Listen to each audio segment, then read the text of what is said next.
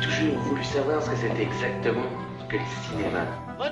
Les films sont plus harmonieux que la vie, Alphonse. Il n'y a pas d'embouteillage dans les films, il n'y a pas de temps mort.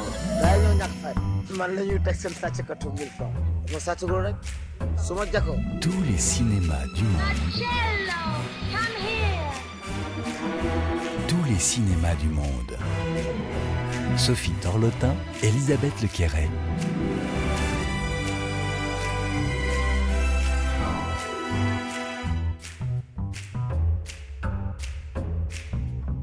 C'est un combat dantesque, David contre Goliath, ou plutôt devrais-je dire des milliers de David contre quelques Goliaths qui ont pour nom Netflix, Amazon, Disney ou encore Universal. Une guerre dont le nerf est le partage des revenus liés au streaming. Elle a commencé le 2 mai dernier avec les scénaristes, bientôt rejoints en juillet par les actrices et les acteurs. Pour cette euh, première émission de la rentrée, nous vous parlons de la grève à Hollywood. Bonjour Sophie. Bonjour Elisabeth, bonjour à toutes et à tous. Imaginez un monde sans film, sans série, sans talk-show.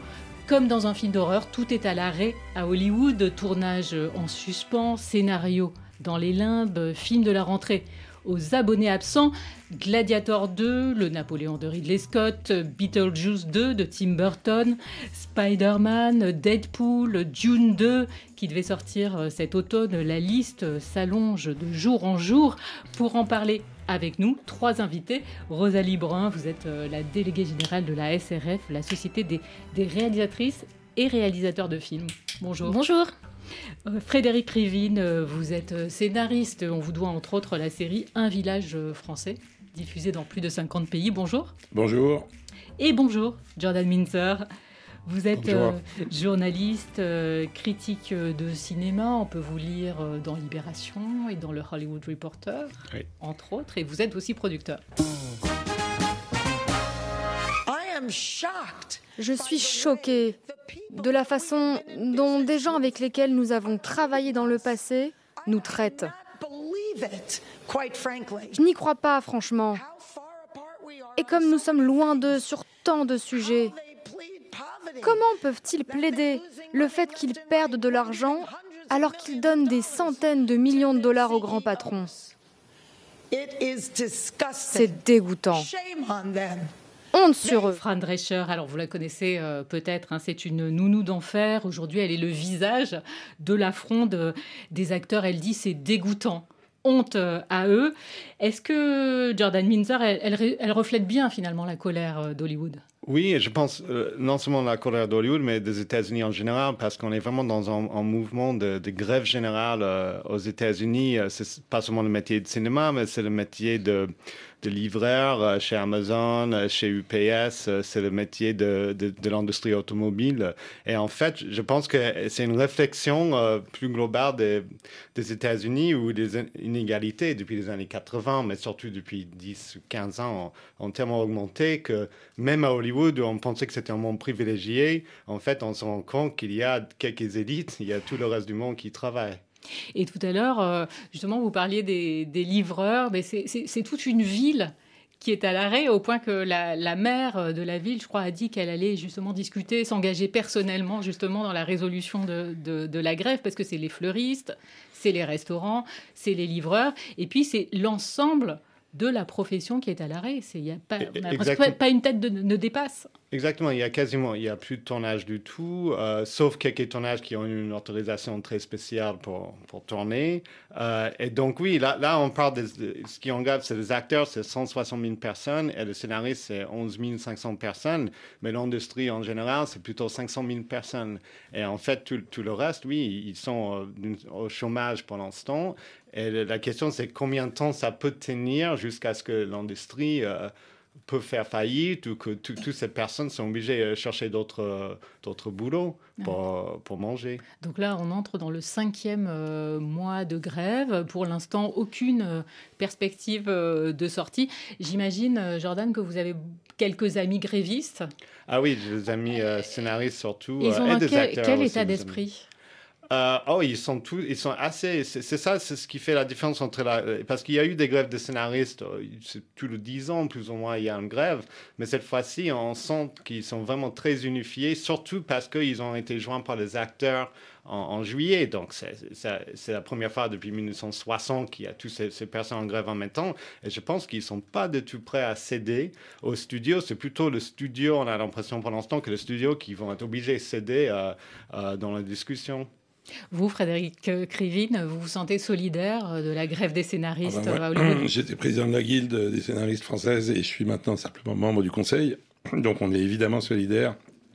On est solidaire, ça veut dire euh, on est solidaire de, confrères et de consoeurs qui se battent euh, et pour des rémunérations et euh, des, rémunérations justes, notamment par rapport au streaming des plateformes. Ben ça peut-être on pourra l'expliquer un peu plus. Et puis qui sont inquiets, disons, ou en tout cas préoccupés par les conséquences de l'émergence de l'intelligence artificielle sur certains métiers. Prioritairement les comédiens sont tout de suite impactés par le doublage immédiatement et de façon, disons, violente, puisque très concrètement, les outils permettant de faire du doublage, peut-être un peu moins bien qu'avec des humains, mais permettant de le faire, sont quasiment déjà là. Donc on est évidemment solidaire, on suit de très près euh, cette grève, on échange avec les, avec les, les, gens de la WGA, qui est le syndicat euh, des scénaristes. Euh, bon, après, nous, en France, il se trouve qu'on a signé un accord avec les producteurs français. Il y a un premier accord professionnel encadré, on va dire, par le, par le ministère de la Culture. Donc, il y a, donc on n'est pas en ce moment dans un bras de fer direct avec les producteurs français, mais ça n'empêche pas d'être sur. Vous voulez dire sur l'intelligence artificielle ou sur les droits Les conditions de rémunération, les droits, l'exercice de la profession de scénariste. Et vous, Rosalie Brun, euh, la SRF, tout de suite a pris position en faveur de la grève en oui, la SRF, effectivement, organisation de cinéastes, s'est aussi exprimée en solidarité avec euh, les grévistes à Hollywood. C'est vrai que les réalisateurs euh, américains se sont c'est pas enfin, ne sont pas en grève, mais, mais en France, réalisateurs et scénaristes, c'est beaucoup plus proche. Donc, et on voit d'ailleurs que les réalisateurs qui sont aussi scénaristes, qui font partie de la WGI, sont, sont parmi les grévistes. Donc, pour les raisons que, donnait Frédéric, on est très proche des revendications. Enfin, elles sont un peu différentes, mais les, les sources d'inquiétude sont les mêmes autour de l'intelligence artificielle et puis de, de, l'essor des plateformes.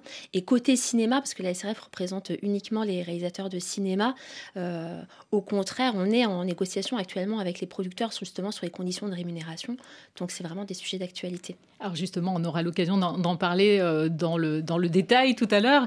Mais on va d'abord euh, commencer par la Mostra de Venise, puisque vous, vous rentrez de la Mostra. Donc c'est le grand festival, l'un des deux grands festivals de rentrée avec Toronto, Sophie. Et à la veille de l'ouverture, vous avez rencontré son directeur euh, artistique, Alberto Barbera. Juste après l'annonce de la grève, on a pensé qu'il fallait tout changer. Heureusement, on a perdu qu'un film.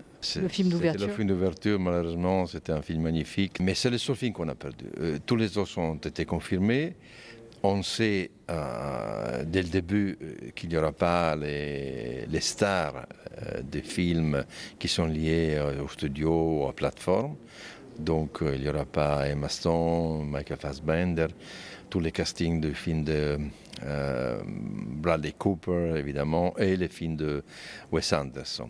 Euh, les autres films sont des films indépendants, donc en principe, ils peuvent, ils peuvent profiter d'une permission spéciale de la SAG, qui est le syndicat des acteurs américains. il y aura des acteurs qui viendront pour soutenir les films et d'autres pas. Euh, donc, disons que l'impact de la grève sur, euh, sur le festival, ça ne sera pas trop, trop lourd, trop, trop, trop important. Adam Driver a confirmé sa venue euh, Qui? Adam Driver oui, oui, il est là. Il est là, Adam Driver est là. Le casting de film de, de Sofia Coppola, Priscilla, ils sont là. Jessica Chastain pour le film de Michel Franco, elle sera là. Donc l'acteur Caleb euh, de Luc Besson euh, viendra aussi, donc Léa Seydoux, elle est là, donc euh, voilà, c'est pas, sera pas trop mal en tout cas. Alors, je le répète, hein, c'est une interview qu'il vous a accordée, Sophie. C'était la veille du, lever de rideau de la Mostra, mais il semblait pas du tout inquiet, Alberto Barbera. Non, mais c'est son, son rôle aussi de, dire qu'en fait, son, beau, son, festival sera, aura le, même lustre que les autres années. De fait, Venise, en plus, ces dernières années, est devenue très dépendant en fait des, grosses productions américaines, euh, puisqu'en plus, c'est euh, contrairement à Cannes, Venise accepte en compétition des films de plateforme, donc qui ne sortiront pas forcément en salle, donc beaucoup de films Netflix, Amazon, etc. Donc lui, c'est son job, Alberto Barbera, de temporiser. De fait, il n'a perdu qu'un film, le film d'ouverture, ça devait être Challengers de Luca Guadagnino avec Zendaya, donc qui, a été retiré euh, euh, de l'affiche. Puisque Zendaya fait grève. Zendaya fait grève et la Warner a décidé du coup de décaler la sortie pour, euh, pour des questions donc marketing de promotion. Euh, après, contrairement à ce que ce qu'annonçait Alberto Barbera, il y a des acteurs qui sont pas venus. Par exemple, Léa Seydoux n'est pas venue alors qu'elle aurait pu. Hein, elle joue dans le film, dans un film français, le film de Bertrand Bonello, euh, La Bête. Mais comme elle est membre du syndicat des acteurs américains. Elle n'est pas venue par solidarité. Isabelle Huppert non plus. Elle aussi fait partie du, du syndicat. Alors il y a des acteurs, euh, Adam Driver qui était là, lui, mais il y a une sorte de dérogation, euh, dit-il, de la part. Euh, lui, il est la tête d'affiche de Ferrari, le film de Michael Mann, le biopic du, sur le constructeur américain. Donc lui, il était sur le tapis rouge. C'était l'une des rares grosses stars présentes. Donc voilà. Donc la, la Mostra avait quand même les films, en fait. C'est ça? que voulait dire Alberto Barbera, mais pas forcément les, les stars pour attirer euh, la foule. Oui, pardon, dans le cas d'Adam Driver, en fait, c'est parce que ce film-là, le film de Michael Mann, est considéré comme un film indépendant, donc c'est pas un film de Netflix, c'est pas un film de gros studio, donc en fait, le, SAG, le, syndicat des acteurs, ils donnent plus facilement la dérogation aux films indépendants parce qu'ils sont pas en guerre contre les indépendants, ils sont en guerre contre le oui grand studio hollywoodien. Oui, oui, et puis Michael Mann et Adam Driver disent nous, on a signé, euh, on a renoncé à une partie de nos cachets, enfin, on a renoncé à demander un gros cachet euh, donc, pour, faire le film. pour, que, pour pouvoir faire le film, parce qu'on a signé euh, l'accord. De la même façon, Luc Besson aussi, que j'ai pu rencontrer, me disait que lui, c'était pareil pour Dogman, un film quand même tourné avec Caleb Landry Jones aux États-Unis. Lui aussi, il dit on a, nous, on a signé Ruby sur l'ongle, donc mm. on n'avait pas de problème. Et du coup, ils ont l'accord du syndicat pour faire la promotion. Alors les raisons euh, de, la, de la colère, euh, elles sont légèrement différentes hein, selon qu'on est scénariste euh, ou, acteur, mais le front commun tient en un seul mot, c'est le streaming. Les plateformes, bien sûr, comme euh, Amazon, Apple, euh, Hulu, Netflix, bien sûr. Et puis, après la crise Covid, tous les grands studios qui se sont convertis au streaming. Je parle de Disney, de Paramount, de Max, hein, qui est la plateforme du studio Warner, de Peacock pour Universal, de Starz pour Lionsgate on a l'impression qu'en fait, tout s'est passé si vite euh, après la crise Covid que les créateurs de contenu n'ont pas été pris en compte. C'est ça ce qui s'est passé, euh, Jordan? Mais, oui, en fait, c'est plus ou moins la, même chose chaque fois. Chaque fois qu'il y a une grève à Hollywood, euh, ça suit une, innovation technologique où, en fait, les, auteurs, les acteurs, les techniciens euh, se rend compte quelques années après que euh, la situation a changé pour aussi, surtout au niveau de la rémunération. Donc la grande grève en 1960, c'est la télévision. Euh, une grève dans les années 80 de scénaristes, c'est le VHS, c'est le, cassette vidéo dans, les années euh, dans les années 2000, c'est le DVD et l'arrivée de première, euh, pas de streaming, mais de VOD en ligne. Chaque fois, en fait, il faut recalculer les rémunérations des auteurs. Et donc, c'est ça la question aujourd'hui avec le streaming, c'est que tout le monde, tous les studios ont créé des de filiales de streaming pour mettre des films directement en streaming et la rémunération des, scénaristes et puis des acteurs, c'est pas du calculé de la même façon parce qu'on peut pas pour l'instant, en fait, plutôt on refuse pour l'instant de, de, de, calculer le nombre de vues ou de, communiquer le nombre de vues sur un film en streaming. Donc on peut pas calculer la rémunération selon le nombre de vues. Ce qui se passe du coup, c'est que les scénaristes, ils ont un taux fixe euh, quand, si, si, vous êtes scénariste de Friends, et Friends, ça passe sur Netflix, euh, vous recevez un taux fixe, euh, quelque chose, je ne sais pas combien. Mais je veux dire, normalement, c'est calculé plutôt sur le nombre de vues. Si un film est en salle, c'est le nombre de, billets vendus. Et Friends, si c'est très, très, très populaire en streaming, le scénariste est payé pareil. C'est un, forfait, un forfait global, c'est ça global, Quel que soit le succès. Frédéric Rivine bah, C'est ça le principe, c'est que les, les plateformes et le streaming euh, a explosé les mœurs de rémunération euh, anciennes, notamment par le fait de la globalisation absolue. C'est-à-dire que aujourd'hui, une fois que vous avez, une, fois que Netflix a une série disponible aux États-Unis, mais c'est pareil ou en France, s'ils estiment qu'elle elle peut s'exporter et bien marcher, enfin pas, euh, être mise en ligne dans 50 autres pays, c'est des décisions majeures en termes d'exploitation, mais qui ne sont pas, pour l'instant, suffisamment couvertes par les contrats de cession de droits de départ. Et en général, d'ailleurs, les plateformes disent ou bien techniquement, on ne peut pas savoir combien de gens regardent combien de temps, donc on peut plus rémunérer euh, proportionnellement à l'exploitation de l'œuvre, ce qu'on faisait avant. C'est-à-dire, si un film était beaucoup vu en salle, bah, vous étiez mieux payé, parce qu'il y avait un pourcentage sur le ticket.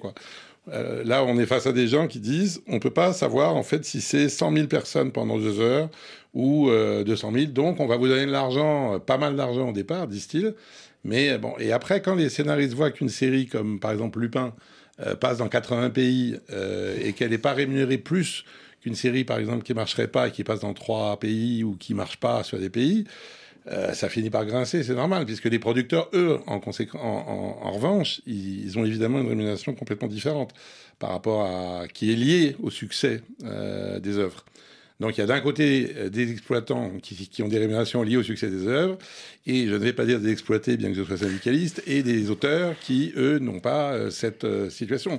Donc le bras de fer est là, et il est très fort. la, durée de la grève est liée au fait que, comme le disait mon voisin, ça dépasse, il y a bien entendu avant tout un problème de, rémunération des auteurs et, et des comédiens, mais on sent que ça dépasse ça, c'est-à-dire que c'est une des premières branches de métier qui, euh, notamment en raison de l'intelligence artificielle, euh, je dis bien notamment, euh, va devoir repenser le rapport de force entre, les, entre les producteurs de contenu et les, auteurs, les auteurs et les créateurs. En, gros, ce que vous expliquez, c'est que si vous aviez fait un village français, énorme succès mondial pour Amazon ou Disney + ou Netflix, votre sort, Frédéric, aurait été très différent. Oui, alors là, mon sort dans le cas du village français, je, suis, coproducteur du village français. Donc, euh, mais pour tous les auteurs, l'immense majorité des auteurs et des comédiens qui, dans leur immense majorité, ne sont pas coproducteurs, euh, bah, ils se trouvent effectivement dans cette situation. Alors, un autre truc qu'on ne dit pas assez euh, quand on parle de ça, il y a une mutation du type d'œuvre qui a aussi un effet direct sur les, sur les revenus. Les Américains étaient, les auteurs américains étaient habitués à avoir des séries longues pas uniquement, mais beaucoup quand même de séries de saison, 22-24 épisodes mm. par an. Donc l'auteur de base américain, et ils sont très nombreux, ils sont 12 000, alors que chez nous on est quand même beaucoup moins nombreux, il avait euh, en gros son année faite à partir du moment où il y avait une, série qui, était La, la paupérisation du métier, on aura l'occasion. Ça, c'est un peu terminé avec l'abondance des mini-séries type Le jeu de la dame, pour prendre une récente qui était. Euh, qui sont des séries de 6, 7 épisodes et qui vous assurent absolument pas, disons, une certaine sécurité de l'emploi, même temporaire.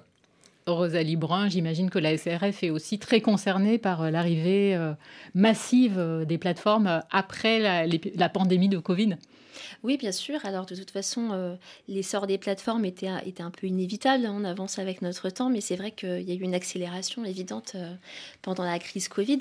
une évolution des usages qui a été plus rapide que précédemment. Et comme disait Jordan sur le. L'histoire de nos évolutions technologiques aux États-Unis avec, euh, avec l'arrivée du avec le cinéma, la télévision, la VHS, le DVD, etc. En France aussi, on a eu plusieurs révolutions, voilà, comme ça, qui ont euh, marqué euh, notre l'histoire du financement de notre cinéma. Notamment, la dernière grosse, c'était dans les années 80 avec l'arrivée de Canal+ et cette importance que le cinéma a pris sur nos chaînes de télévision. Et à ce moment-là, on a eu une volonté politique forte en France pour mettre en place des outils de régulation qui ont permis de continuer de financer les œuvres, le cinéma, l'audiovisuel. Et, et aujourd'hui, c'est ce qu'on a besoin aussi avec l'arrivée des plateformes et qui nous manque.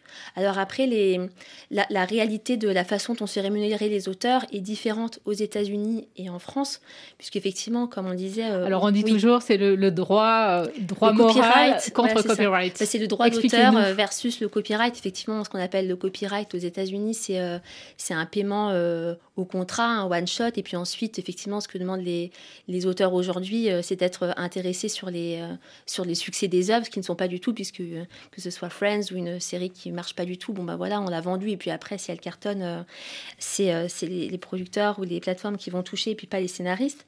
En France, on a un système plus plus protecteur puisque c'est le principe du droit d'auteur. C'est-à-dire qu'un auteur est enregistré dans un organisme de gestion collective, la SACD pour les auteurs euh, et les scénaristes, et puis par exemple la SACEM pour les compositeurs de musique, etc. Et donc ces organismes euh, euh, signent des accords avec chaque diffuseur, et à chaque fois que votre film est diffusé, vous touchez un droit d'auteur. C'est-à-dire qu'un réalisateur, notamment de cinéma, qui va faire un film tous les tous les 4 ans, 5 ans, 6 ans parfois, même parfois plus, et permet peut vivre entre deux films parce qu'il touche des droits d'auteur à chaque fois que son film est diffusé sur une chaîne de télévision et maintenant sur une plateforme.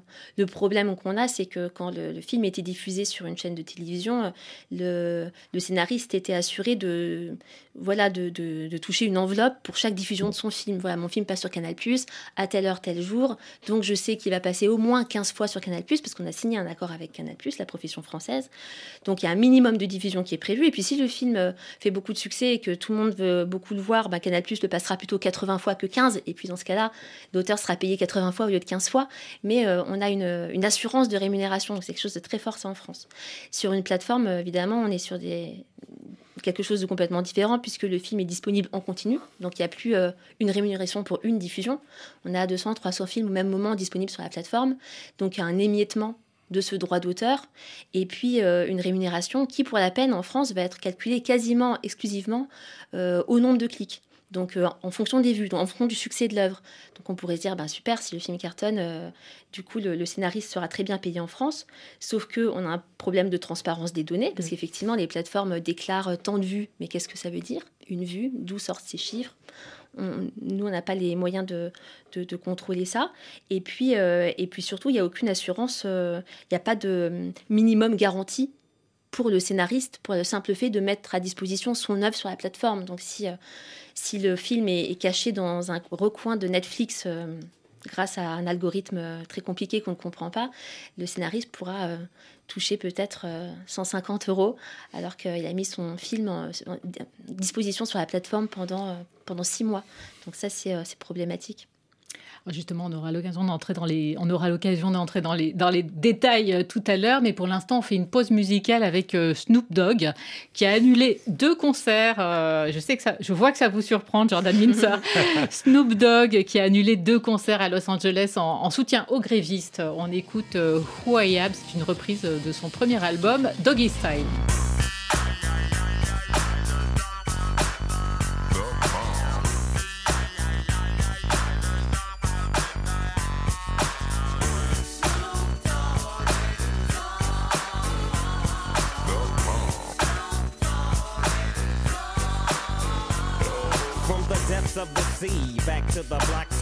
Dog, funky, the, the, the doc went solo on that ass, but it's still the same. Long Beach is the spot where I serve my cane. Follow me, follow me, follow me, follow me, but don't lose your grip. Nine trizzies, the years there for me to fuck up shit. So I ain't holding nothing back, and motherfucker, I got five on the 20 sack. It's like that, and as a matter of fact, cause I never hesitate to put a nigga on his back. Yeah, so keep out the manuscript. You see that it's a must we drop gangsta What's my motherfucking shit. name? Yeah, yeah, yeah.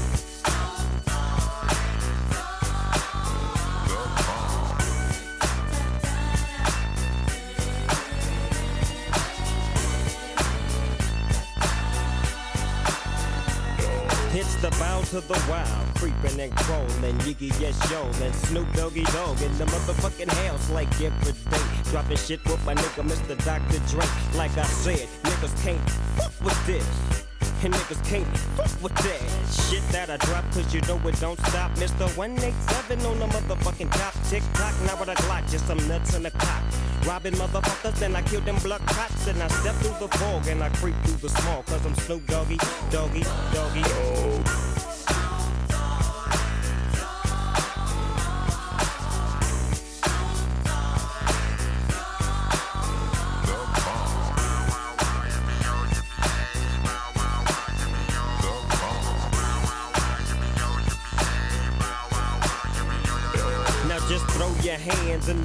Motherfucking air and wave the motherfuckers like you just don't care. Yeah, roll up the dank and pour the drink and watch you stank. Cause doggies on the gang. My bank rolls on swole. My shit's on hit legit, now I'm on parole. Stroke. With the dog pound right behind me and up in your bitch is where you might find me laying that, playing that G thing. She want the nigga with the biggest nuts, and guess what? He is I and I am him. Slim with the tilted brim. What's my motherfucking name?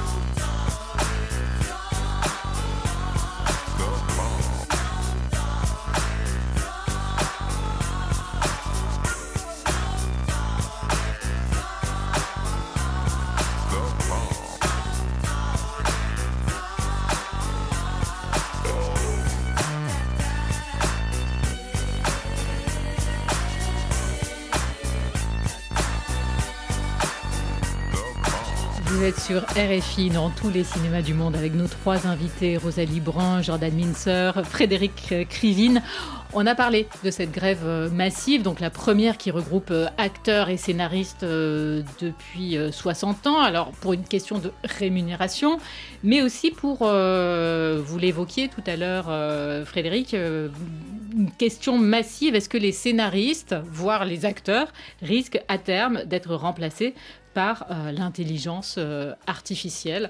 Alors je cite euh, un grand cinéaste, grand scénariste, Paul Schrader, qui disait Qui jugera de la répartition des royalties d'un épisode des experts compilé par une intelligence artificielle en 20 secondes Et on est dedans. alors, on est dedans parce que vous dites à terme. Concernant les comédiens, c'est pas à terme. Il y a déjà pour le doublage la possibilité technique de faire l'essentiel des doublages euh, avec de l'intelligence artificielle ou partiellement avec de l'intelligence artificielle. Or, il faut savoir que, aussi bien aux États-Unis qu'en France, énormément de comédiens, c'est une profession euh, toujours impactée par le chômage. Hein. Comédien, c'est une espèce de grande pyramide, vous avez euh, au minimum le tiers du bac qui est au chômage, si c'est pas la moitié du bac qui est au chômage. Or, un des moyens, une des rémunérations complémentaires, c'est le doublage. On avait fait une émission à tous les cinémas du monde il n'y a pas si longtemps. C'est une rémunération très importante. La pub aussi, les voix de la publicité et le doublage. Euh, aujourd'hui, euh, donc, il y a des logiciels qui euh, permettent de, faire des voix de doublage. Et il y a en plus d'autres logiciels qui permettent de caler ces voix de doublage encore mieux que ne le font des humains, parce qu'il faut suivre une bande rythmo. C'est pas si compliqué que ça. Enfin, donc en utilisant la voix, par exemple, je sais pas, on utilise la voix de Matt Damon, on recompose, l'intelligence artificielle est capable de le faire parler français. on fait ce qu'on veut. On utilise comme source la voix, la voix d'un comédien connu, la voix d'un comédien décédé, la voix, une voix anonyme, parce qu'il faut bien se rendre compte que sur tous les doublages, comme sur toutes les traductions, euh, le niveau d'exigence du consommateur n'est pas forcément très élevé. Mm. Il faut du doublage pour faire tout, y compris, disons, des, euh, des œuvres ou des émissions euh, d'un niveau de sophistication faible, pour trouver une périphrase. et donc, il y a une énorme masse, une très grande quantité des besoins de traduction, ça on le sait déjà, de traduction écrite, mais également de doublage, est déjà couverte ou va être couverte par des logiciels. Et euh, là, on a une situation où la question, c'est pas est-ce que ça peut faire ça ou pas, c'est ça peut le faire et comment on gère que ça peut le faire? Tandis que pour l'écriture, pour les scénarios notamment, on est encore dans la question qu'est-ce que ça peut faire exactement, mais ça peut faire déjà pas mal de trucs. Et ensuite, on parlera de, une fois que les outils seront en place, car ils le seront, là, on discutera de comment on négocie pour. Euh, je cite euh, Mélissa, une jeune actrice euh, interviewée par, par, Le Figaro. En fait, elle explique ça, je, je, la cite parce que je trouve qu'elle le dit très clairement. Ils vous paient une journée de tournage et ils utilisent indéfiniment votre performance, votre voix, votre visage, sans jamais plus vous payer quoi que ce soit. Et elle dit c'est maintenant que ça se passe. Jordan Minzer, vous vouliez rajouter quelque chose? Oui, justement, ce, qui, ce qui a proposé pour l'instant le producteur, le syndicat des producteurs, le AMPTP, aux acteurs, c'est euh, surtout pour le figurant. Euh, qu'il il, il, veut qu'il vienne le premier jour sur le tournage, ils sont scannés par des ordinateurs. Ils sont payés 219 dollars. Et après, le studio a le droit d'utiliser ces figurants dans toutes les scènes qu'il veut pour le reste du tournage, de, les insérer en post-production euh, avec des ordinateurs. Et si ça se trouve pour le reste de leur vie euh, d'acteur euh, Oui, ça, ça, peut être film par film, mais même normalement, c'est un film, un figurant peut travailler plusieurs jours, quelques semaines, ça dépend des scènes. Mais là, c'est un jour, un jour de travail, payer la même chose que que euh, paye le même taux en fait. Mais après, l'image peut être utilisée, euh, oui, euh, perpétuellement. Rosalie Brun, on pourrait se dire qu'a priori, l'intelligence artificielle ne concerne pas trop les réalisateurs et réalisatrices de la SRF, qui sont plutôt des cinéastes, des gens qui font du cinéma d'auteur. Euh, alors effectivement, ça touche plus directement les acteurs et puis les scénaristes. Après, les réalisateurs à la SRF sont euh, pour la plupart euh, scénaristes.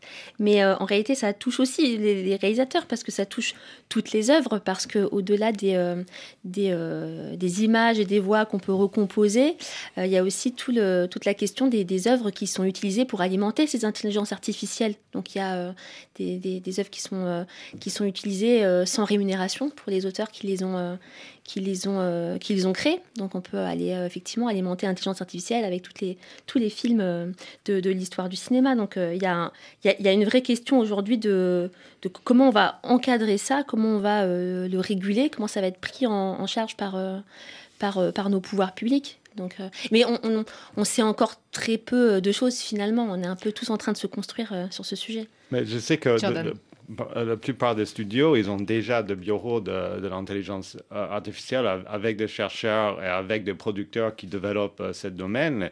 Et je sais qu'il y a, c'est pas forcément le, le, majeur, mais des studios qui, qui, qui, visent en fait un avenir de cinéma où on peut, on peut, on peut commander des films. Donc moi, je suis, je suis à la maison et je veux un film avec Matt Damon et Léa Seydoux qui se passe dans les années 20 en Italie.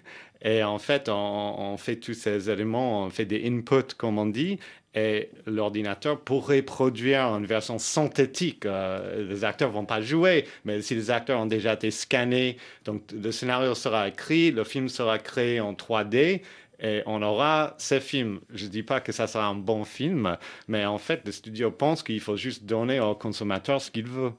Vous, Frédéric, euh, l'intelligence artificielle, vous connaissez des scénaristes qui s'aident euh, avec euh, des logiciels Alors aujourd'hui, en France, qui travaillent effectivement en production, moi, j'en connais pas et je pense pas qu'il y en ait. J'ai entendu Thomas Bidguin dire que c'était très très bien pour faire des pitchs. Euh, pas pour l'instant, disons, il n'y a pas des gens qui écrivent des scénarios en s'aidant de ce type de logiciel en France. mais tous les métiers, y compris les réalisateurs, vont être à terme impactés parce que la question est celle de la, capacité euh, de faire faire des tâches automatiques. C'est l'agrégation de données. Donc, vous, si par exemple, pour ce qui est des réalisateurs, parce qu'effectivement, euh, j'ai entendu des réalisateurs dire que ça ne les concernait pas directement. Oui, c'est ce dont parlait Rosalie voilà. Euh, tout à l'heure. concrètement, si vous, si vous avez l'information de comment sont découpés des épisodes de série, pour prendre quelque chose de plus simple que du film d'auteur, qui est plus sophistiqué, on va dire, plus, plus compliqué et plus imprévisible, mais si vous savez comment sont découpés euh, 200 000 sitcoms dans le monde, comment ils ont été découpés en termes de plans, euh, même chose pour l'assistant qui fait le plan de travail de cette chose, pour un autre métier, premier assistant. Euh, la logique qui consiste à dire qu'en accumulant toutes les données euh, des plans de travail pour la préparation, du découpage, pour ce qui est effectivement du découpage que fait le réalisateur, vous finirez par récupérer des outils qui seront au minimum des outils d'aide euh, réduisant le temps de travail des gens qui font ça. Et éventuellement, pour les produits que je suis obligé de qualifier de bas de gamme, mais qui représentent peut-être 70% euh, de l'audiovisuel produit dans le monde, c'est ce qu'on oublie souvent, c'est on pense à Venise, que j'adore, ou à Cannes, mais euh, c'est comme pour la littérature et la traduction, si vous voulez. La traduction, on pense à, la dernière traduction de Nabokov, mais 90% des bonnes traductions dans le monde, c'est des fiches de médicaments, euh, des dépliants d'aspirateur, euh, des romans érotiques pour monter le niveau. Bon. Et toute cette partie-là, dans laquelle le consommateur est peu exigeant sur la qualité, est directement impacté par ces outils et, et tous les emplois quand on parle emploi et impact sur l'emploi, il faut mieux penser à ça que penser à, effectivement, quand est-ce qu'on fera un outil d'intelligence artificielle pour faire du Justine Trier Ça, non, mais ça, c'est complètement débile. mais en revanche, on peut utiliser ChatGPT ou un outil d'intelligence artificielle pour un Marvel. Euh, en tout cas, on, peut. De, toute façon, c'est des outils. C'est des outils. Il y avait, il y a eu la machine à écrire. Et puis il y a eu le traitement de texte qui faisait déjà des tas de trucs que faisait pas la machine à écrire. Et puis il y a eu Final Draft pour ce qui est des scénaristes, qui a un autre outil plus sophistiqué qui fait des tas de trucs que faisait pas le traitement de texte. Et il va y avoir des outils de d'aide. Pour l'instant, ils vont les appeler euh, même les vendeurs d'aide à l'écriture de scénarios. La grosse question étant, est-ce que le gain de productivité induit par l'utilisation de ces outils va avoir un impact surtout sur l'emploi, sur la productivité, donc sur l'emploi, et éventuellement sur la qualité et la standardisation. C'est évidemment le gros risque qui pèse sur tous ces outils.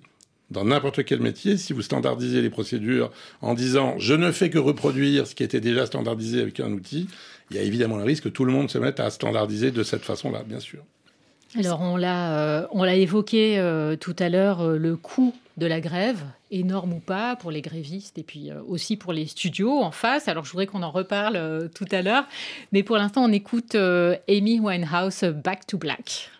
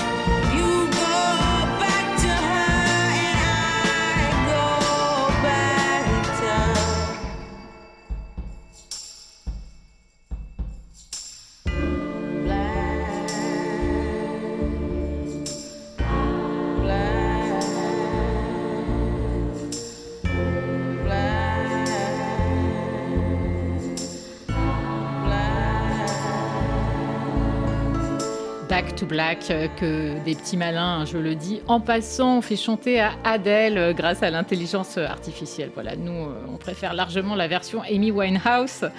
Alors, je parlais tout à l'heure du coût, total de la grève. Vous aviez cité un chiffre, je crois, Jordan? Oui, c'est, en fait, je pense que c'est la ville de Los Angeles qui a parlé d'une perte de 5 milliards de, de revenus pour, pour le pour les personnes qui travaillent là-bas euh, d'ici à la fin de l'année, parce qu'il y avait un espoir que la grève allait se terminer. Euh, en début septembre euh, pour la reprise un peu de pour la rentrée. Et de la campagne des Oscars aussi j'imagine. Exactement pour pouvoir montrer tous ces films et pour pouvoir reprendre la production de films et de séries qui seraient diffusés l'année prochaine. Et c'est pas le cas. Et il y a beaucoup de gens qui craignent que ça pourrait durer jusqu'à la fin de l'année maintenant. Mm. mais déjà si ça dure jusqu'au mois d'octobre la perte sera très élevée parce qu'on parle aussi de, films qui ne vont pas sortir l'année prochaine, qui étaient censés sortir.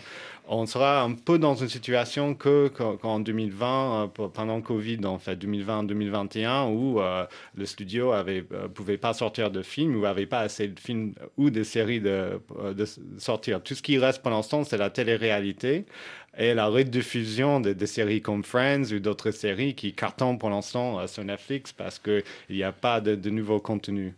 Et, l'impact, enfin, il est à Los Angeles, mais il est en fait, il est aussi mondial sur des productions, les coproductions américaines et euh, européennes ou des tournages, par exemple, on parlait d'Emily in Paris qui va pas se faire. Enfin, je sais pas si euh, vous voyez aussi à votre niveau, Frédéric Rivine. Au niveau télévision, pas vraiment. Ce qui est particulier avec la mondialisation, c'est qu'on est solidaire évidemment de nos confrères américains, mais euh, Netflix aujourd'hui peut demander à un auteur français, c'est pas mon cas, mais peut demander de développer une série sans dire c'est pour euh, contrer la grève. Vous voyez ce que je veux dire? Netflix mmh. développe des séries. Une série qui s'appellerait Tapis, par exemple, qui sort la semaine oui, prochaine. Oui, Tapis, ça, je sais pas si c'est tellement pour le marché américain, mais je veux dire, euh, la mondialisation fait que les grands opérateurs, avant c'était des opérateurs américains pour le marché américain. Aujourd'hui, euh, rien n'empêche Netflix de développer une série espagnole, française ou italienne, et qui, si elle cartonne, elle va aller chez les consommateurs américains avec une portabilité bien supérieure à ce qui existait avant. Euh, d'ailleurs, on dit que Netflix souffre beaucoup moins, justement, grâce à sa politique euh, de développement mondial, souffre moins que des plateformes plus américo-américaines, si je puis dire. Ils économisent énormément de trésorerie en ce moment. Ils tournent pas ils font la gueule, les vendeurs de sandwich à Hollywood. non, mais euh, énormément de métiers, ça, ceux-là, ils perdent sec et ils font faillite. Mais les studios, euh, les studios, ceux qui sont des adversaires des scénaristes en face, ils reconstituent leur trésorerie plutôt. Hein. Ils tournent pas. Ils dépensent pas d'argent pour tourner. C'est ça qui. Donc, ok, les chiffres d'affaires vont réduire, mais les dépenses aussi. C'est pour ça que la grève peut durer assez longtemps, si vous voulez. Et d'ailleurs, euh, je cite une interview mi-juillet accordée à Deadline par un responsable de studio qui a fait scandale. Il a dit vous avez dû tous le, lire, mm. j'imagine. L'objectif est de laisser les choses traîner jusqu'à ce que les grévistes commencent à perdre leur maison.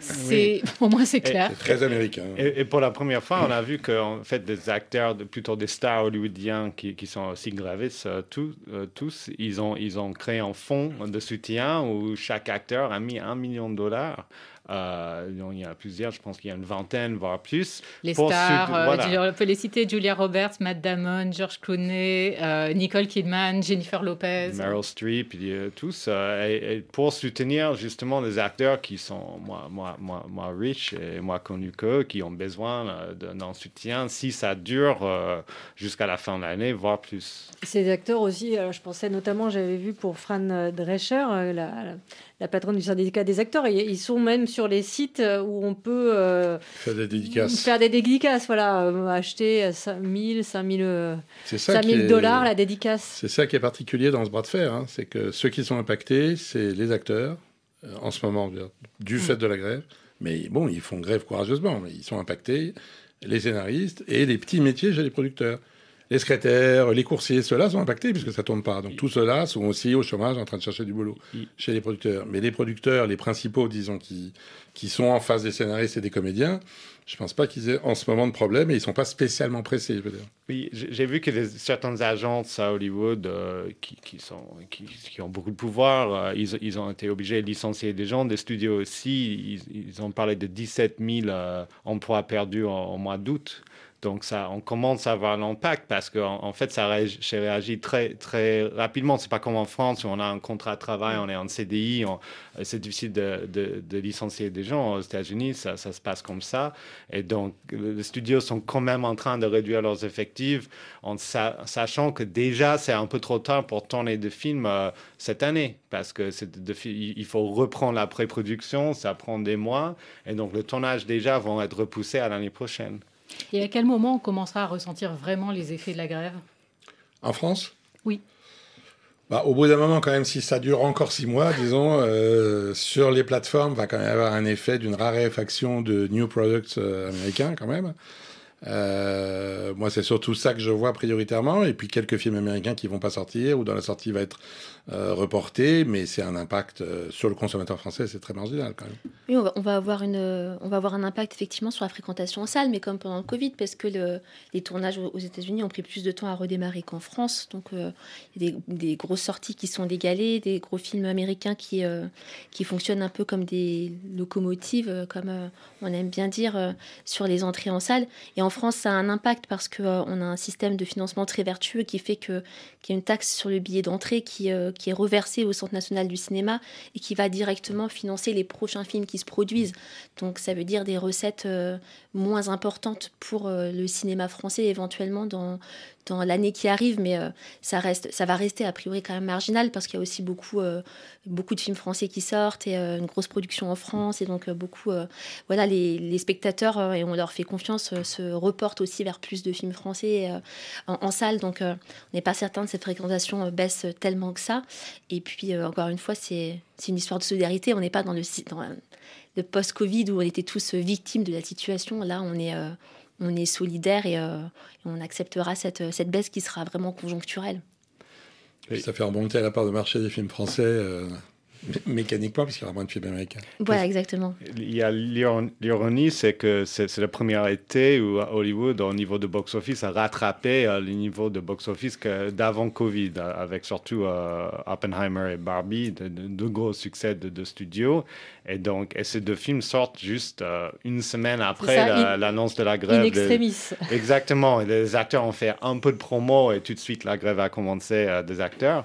Mais euh, c'était quand même l'été Hollywood retournait un peu en norme avant Covid. Et là, se Hollywood se retrouve dans une situation comme pendant Covid où tout est à l'arrêt et ils ne sont pas du tout sûrs ce qui, ce qui peuvent sortir l'année prochaine ou même cette année pour l'instant. Mais là, on a des très très bons chiffres en France et puis euh, une palme d'or qui, euh, qui est quasiment déjà un million d'entrées. Enfin voilà, on a euh, une fréquentation en salle qui se passe très très bien en France en ce moment. Donc, Jordan Minzer, aux États-Unis, les, indépendants, pour revenir au paysage américain, ils vont être lourdement pénalisés, non, par la grève? Comment, comment ça se passe? Euh, Oui, complètement, parce que euh, quand, moi, j'ai produit des films indépendants, j'ai deux projets en cours et on cherche des financements et des acteurs pour, pour ces deux films, mais vu que les acteurs sont en grève, ils n'ont même pas le droit de lire des scénarios et de considérer un projet et de dire euh, oui, je, veux faire ton, ton, film. Et puis euh, comme ça, hein, je peux chercher l'argent après. Donc même les, productions indépendantes sont à l'arrêt.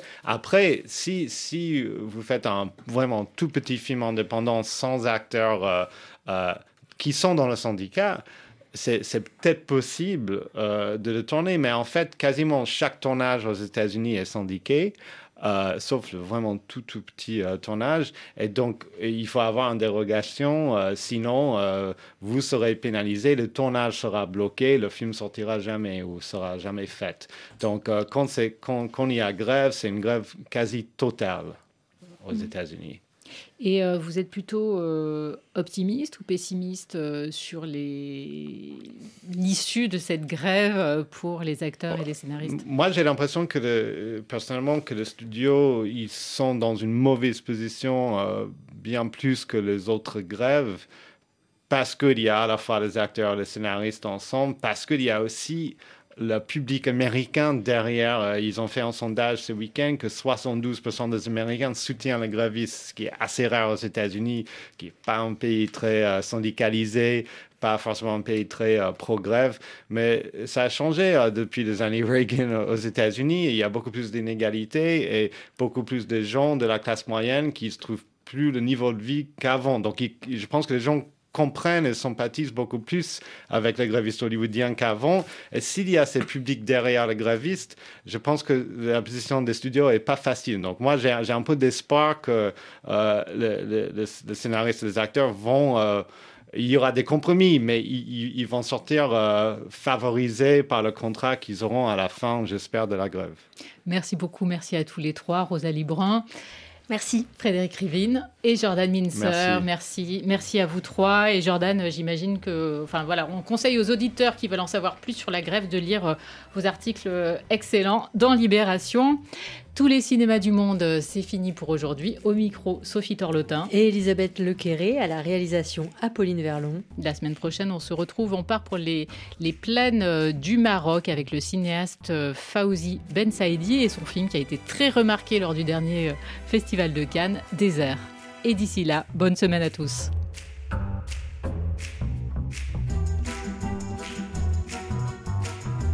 Vous avez raté la séance? Podcastez ou réécoutez tous les cinémas du monde sur RFI.fr ou sur l'application RFI Pure Radio.